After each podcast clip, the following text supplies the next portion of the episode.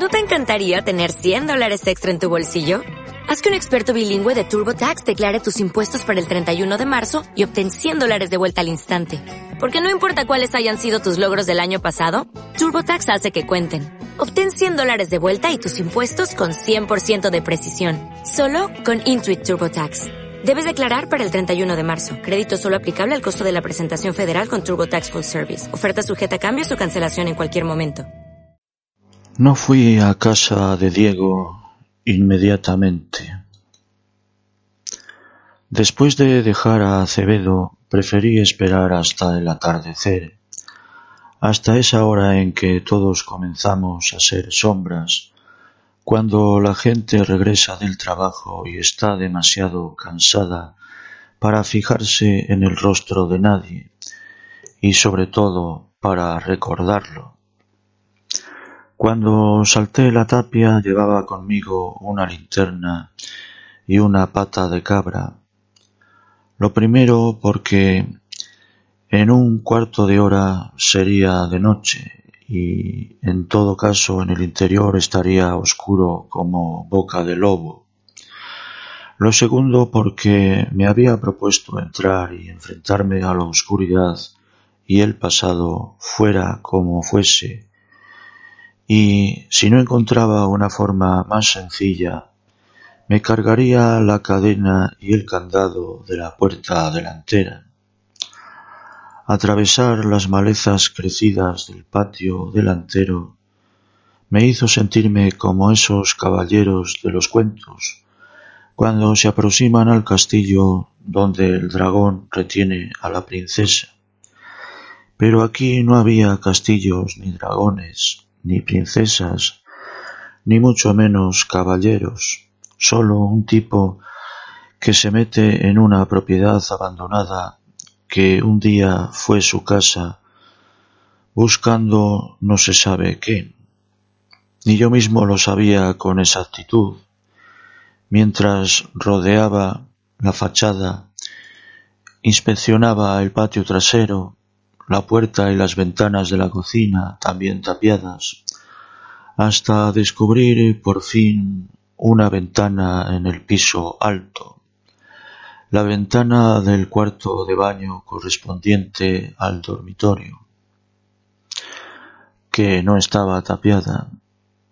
No sé si se les acabó el cemento o los ladrillos, o si simplemente decidieron que no valía la pena pero el caso es que se habían limitado a condenarla con unas tablas de madera sin desbastar, ahora podridas por las inclemencias de los tiempos atmosféricos y cronológicos. Trepé con poca dificultad, ayudándome de salientes en el muro rústico de piedra que el constructor había ideado para este lado de la casa. Ni siquiera hizo falta usar la pata de cabra. De un simple puñetazo abrí un boquete en lo que un día fue un maderaje. Del agujero salió una varada de aire sucio, hediondo, a polvajera y humedad. Repetí la operación un par de veces hasta que no hubo más que arrancar con la mano los trozos que faltaban Metí la cabeza, los brazos y los hombros y después el resto del cuerpo.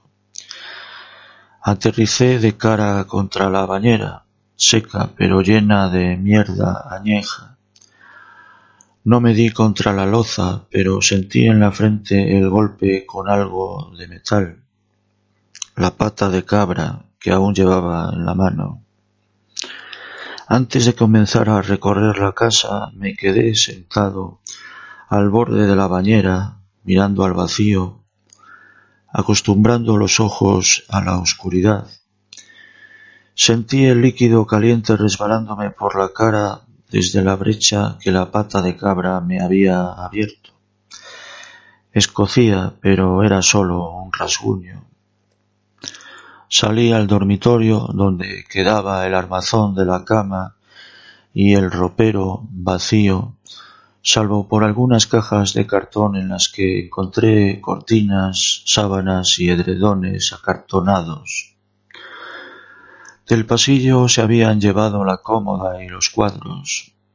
Solo habían dejado, al parecer, los dos plafones que iluminaban el camino hacia el despacho, que era la habitación que debían de haber elegido como trastero porque estaba atestado de muebles, cajas apiladas y trastos inútiles, entre los que descubrí la bicicleta estática de Diego. En la biblioteca quedaban solo las estanterías y algún libro solitario tirado aquí o allá. La familia se los habría llevado o los habría donado, igual que la ropa, los que no habían merecido esa suerte eran un volumen suelto de la historia de la filosofía de Hirschberger, en concreto el tomo 2, un manual de bricolaje, la filosofía de la religión de Manuel Fraijó y un libro de derecho canónico. Aparté el de Hirschberger para llevármelo como recuerdo. El resto de la casa estaba prácticamente desnuda, salvo el pollo de la cocina, sobre el cual había tres cajas llenas de menaje y utensilios.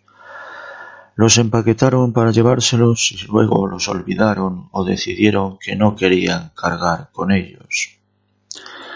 Volví al despacho y removí trastos y cajas durante un buen rato.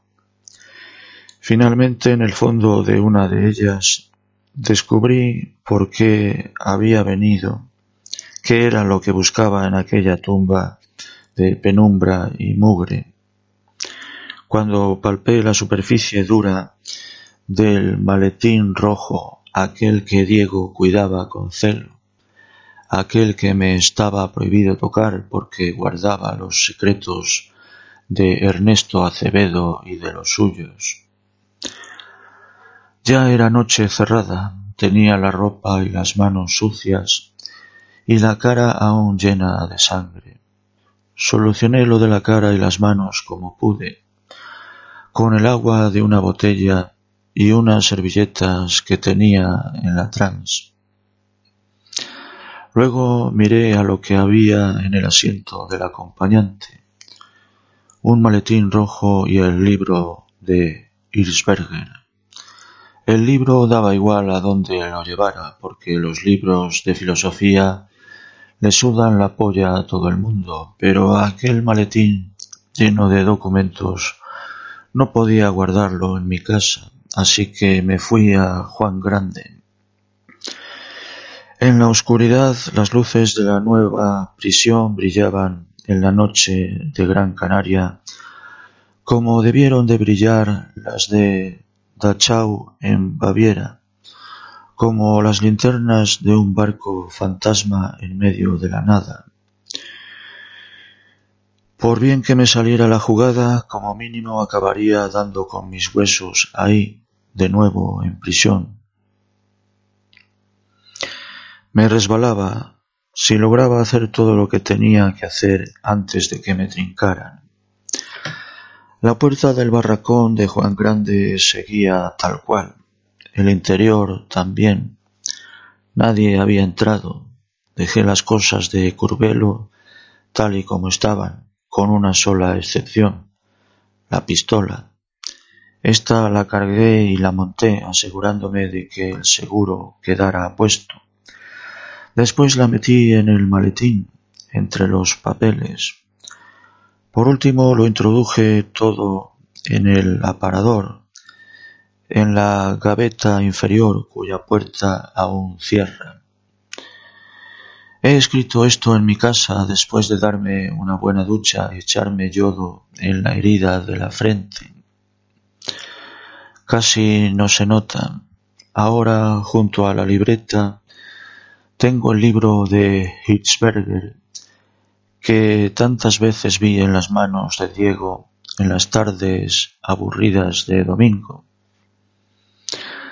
Algo más allá sobre la mesa está el papel con el número de teléfono de Willy.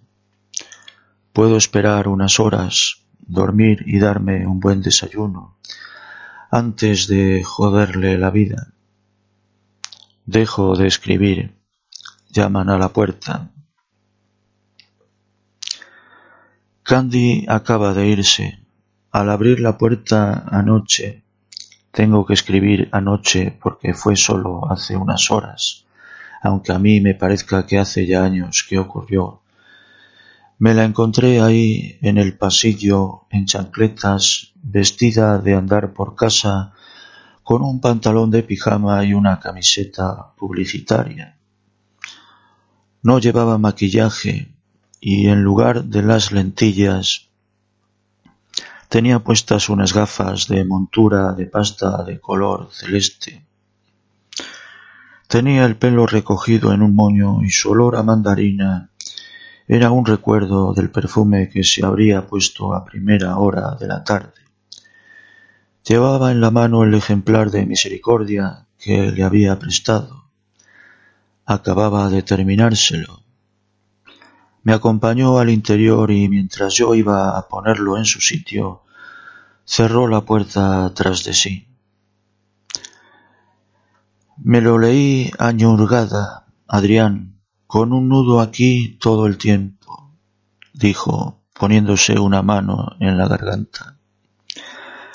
Yo sé que soy una pobre inculta y a lo mejor no lo entiendo bien todo, pero me emocionó Este tío escribía para nosotros, para los de abajo, le dije. No hay por qué ser culto para entenderlo. Al contrario, yo creo que son los de arriba los que no lo entienden. ¿Los de arriba? Sí, los que tienen la sartén por el mango y quieren el mango también. No hizo falta explicarle mucho más. Cuando siempre se ha estado abajo, se sabe perfectamente quiénes son los de arriba. ¿Quieres que te preste otro? Al volverme me di cuenta de que se me había plantado muy cerca. Quiero que me demuestres que el mundo no es así de feo. El que quiera milagros que se vaya a Lourdes, Candy.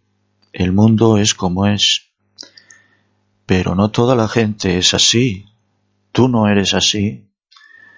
Yo soy un cacho de cabrón, Candy, y no te conviene acercarte demasiado. Justo después de que yo dijera esto, Candy se quitó las gafas, dejándolas en la estantería, y dio un paso hacia mí. Entonces vi por primera vez sus ojos, que son marrones del color de la caoba, con un destello ambarino que me sorprendió. Aquellos ojos se agrandaban al clavarse en los míos, como si dos tormentas solares se aproximaran hacia mí para devorarme. Entonces todo sucedió de pronto, pero muy suavemente, como una danza que hubiéramos ensayado mil veces.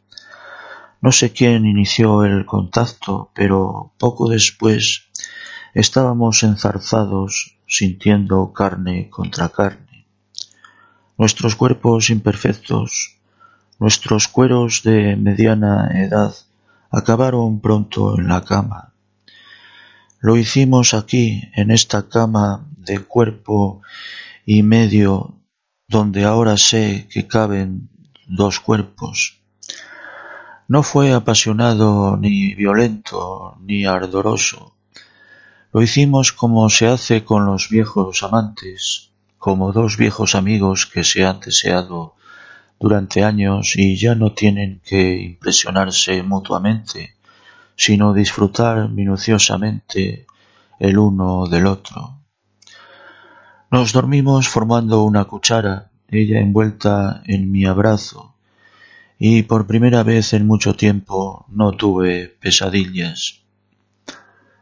Por la mañana la sentí moverse, darme un beso en la frente y levantarse con mucho cuidado.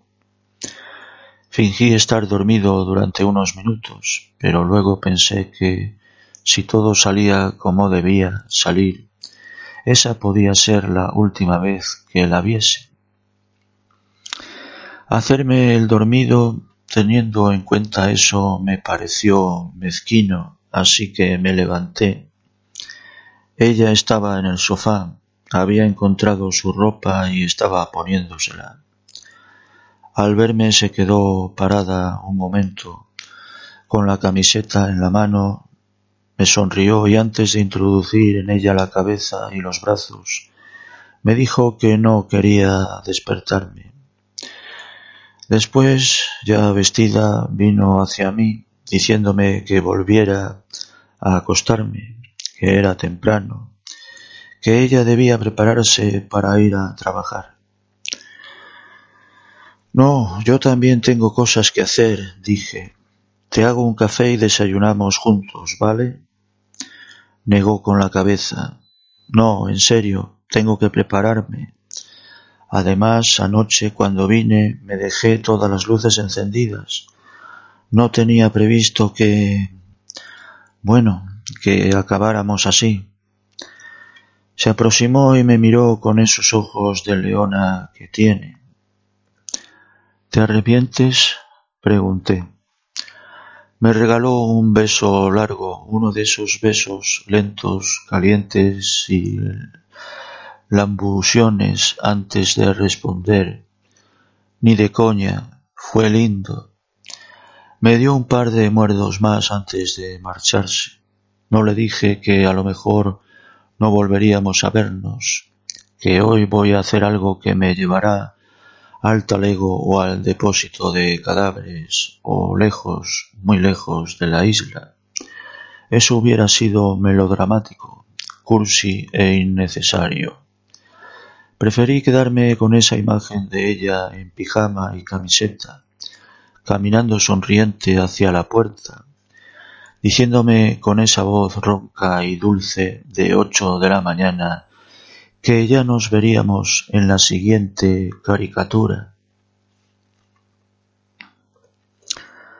Tras la visita al presi supuse que se andarían con tiento, que no me echarían otra vez encima a la madera antes de saber qué era exactamente lo que yo sabía.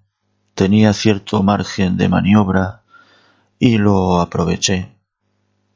El trullo en realidad te enseña pocas cosas, a mentir convincentemente, a mantener la boca cerrada, a cubrirte lo mejor posible cuando no tienes posibilidad de ganar una pelea y a hacer tu maleta en cinco minutos. Esta vez tardé diez. Metí lo indispensable en el bolso de viaje para el final dejé el transistor, el libro de Hitchberger, el libro que estoy leyendo en estos días, una novela de Samuel Beckett que me gustaría poder terminar, y el ejemplar de Misericordia que Candy había leído. Ese libro había estado en sus manos. Sería el único recuerdo suyo que me llevara ahora que me había duchado y el chorro se había llevado al desagüe su sudor y su saliva. Me vestí con unos pantalones de faena, unas playeras y una camiseta de manga larga. Prefería estar cómodo, poder moverme sin dificultad. Luego desayuné tranquilamente viendo las noticias en la tele la prima de riesgo seguía dando sustos. Habría elecciones anticipadas y en Madrid y Barcelona la gente continuaba manifestándose. Nada nuevo bajo el sol. Una mierda de país en el mismo mundo de mierda de siempre. Solo cuando me acabé el café, apagué la tele, encendí un cigarrillo y llamé a Willy.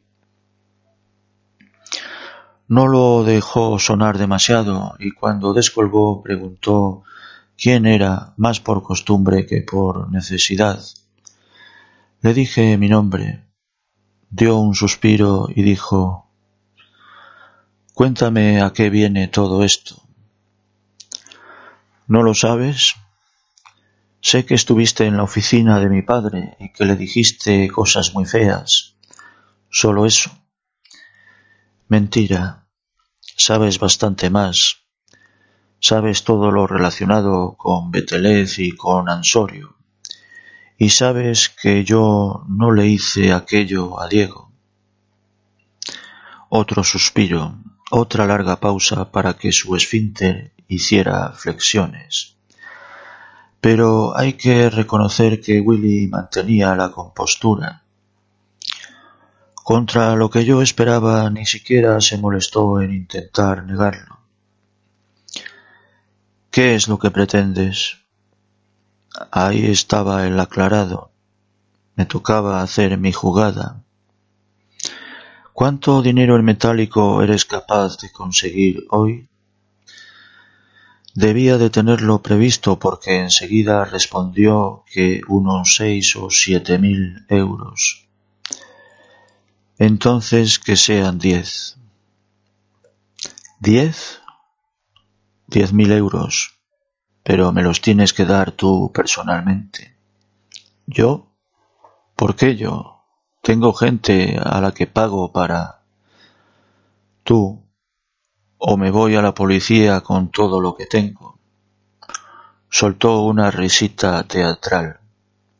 ¿A la policía? ¿Y tú crees que te van a hacer puto caso? Cuando vean lo que tengo, sí.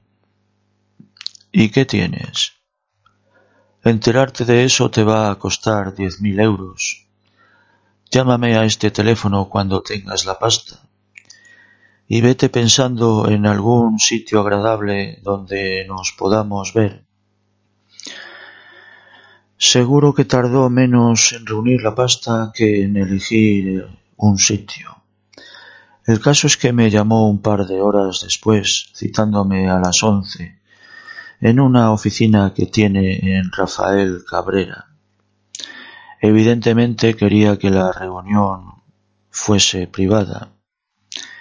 Eso era lo que yo quería saber, así que le propuse lo contrario. Pensándolo mejor hace un día bonito.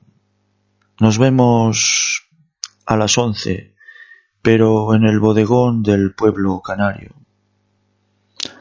Oye, no, empezó a decir, pero antes de que lograra decir nada más, corté. Volvió a llamar un par de veces. No respondí.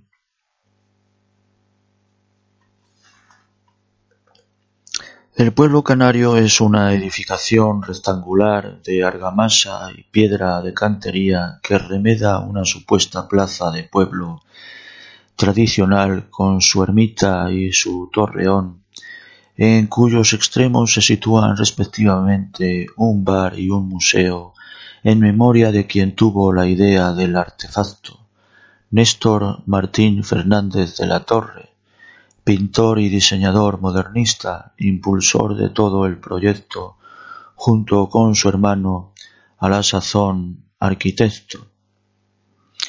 Me pareció una buena opción. Es público, pero a esa hora y en día laborable suele estar muy poco concurrido. Resulta un lugar céntrico. Está situado en Ciudad Jardín, junto al Parque Doramas y el Hotel Santa Catalina. Con aparcamientos cercanos y además no queda lejos de la casa del Presi, de donde con toda seguridad saldría una parte del dinero. Por último, había algo de preferencia estética en esa elección. Con ese embuste arquitectónico, Néstor de la Torre contribuyó a la uniformidad de una identidad insular artificial, donde acaso quede una pizca de verdad lo suficientemente diluida como para poder venderla a los foráneos en su Macedonia de cachorros, naifes, timples, bandurrias y fajines. Esa estafa etnográfica resultaría un sitio perfecto para citarme con el último vástago, por el momento, de la vieja oligarquía. Willy era eso, el puente que prolongaba el maridaje entre los viejos zánganos y los nuevos poderosos, el ejemplo viviente de que las castas de la opresión se prolongan solamente si son capaces de inventar nuevos mecanismos de control del poder, cada vez más sutiles, más ocultos. De vez en cuando, para fingir que el sistema es justo, que funciona, que tiene sus garantías y es democrático, trincan alguno de ellos con las manos pringadas, normalmente por la denuncia de otro que es de su mismo palo. Pero la ley siempre es más lenta, más torpe y está menos interesada en llevar al talego a estos hijos de la gran puta que a los cuatro miserables que sobreviven a base de vender mandanga o dar tirones. En todo caso, tras limpiar su nombre, porque las causas caducan o porque la memoria colectiva es débil, sus papás o sus amiguitos vuelven a llevarlos al terreno de juego para que jueguen el segundo tiempo en algún lugar discreto. Aparqué en la entrada norte, la que da al Parque Doramas y el Hotel Santa Catalina, en un estacionamiento situado junto a un busto que representa a Néstor de la Torre, el padre de la criatura. No está mal. Mientras visitas su pueblo canario, el propio Néstor te vigila el coche. No me extrañó ver allí cierto todoterreno que me resultaba muy familiar. Al fin y al cabo, parte de la pasta debía de ser del dueño de ese cuatro por cuatro. Esto estaba previsto, entraba en la lógica natural de las cosas. Entré al recinto, bajé las escalinatas que dan al patio y me senté en una de las mesas más lejanas al bar. El camarero, no obstante, me vio enseguida y vino a tomarme nota. Pedí café con leche y un bocadillo de pata asada. En sus tiempos el pueblo canario fue una juerga continua el sitio al que iban a parar inevitablemente todos los guiris que quisieran comer algo parecido a las papas arrugadas con mojo o escuchar algo similar a la isa canaria divertida y parrandera. No sé si los domingos seguirá siendo animado, pero un miércoles a las once de la mañana es un recinto prácticamente desierto. Willy llegó por la puerta sur. Venía vestido de pantalón de pinzas y camisa gris. No llevaba chaqueta ni corbata. No porque hiciera calor, que lo hacía, sino porque los pequeños chorizos, como yo, no nos merecemos elegancia. Eso se guarda para los otros chorizos, los grandes, los que cortan el bacalao y trabajan como asesores o figuran en listas electorales o en consejos de administración. Vi cómo se acercaba su figura enteca y alta, cómo su cabeza de glande con el pelo engominado y su rostro anguloso y bronceado se movía a un lado y otro. No le costó dar conmigo, era el único cliente de la terraza, aparte de la pareja de guiris que muchas mesas más allá consultaban planos de la ciudad y guías de viaje. Ni nos saludamos ni hicimos ademán de tendernos la mano. Simplemente se sentó frente a mí y se hizo hacia atrás en la silla. El camarero no lo conocía, pero debía de saber quién era porque voló hasta él con sonrisa la meculera y se apresuró a traerle su cerveza acompañada de unas papas fritas. ¿Te preocupas por tu familia? Entonces, ¿por qué darles solo huevos ordinarios cuando pueden disfrutar de lo mejor? Eggland's Best, los únicos huevos con ese delicioso sabor fresco de granja, además de la mejor nutrición, como 6 veces más vitamina D, 10 veces más vitamina E y 25% menos de grasa saturada que los huevos regulares, además de muchos otros nutrientes importantes. Así que, dales los mejores huevos. Eggland's Best, mejor sabor, mejor nutrición, mejores huevos.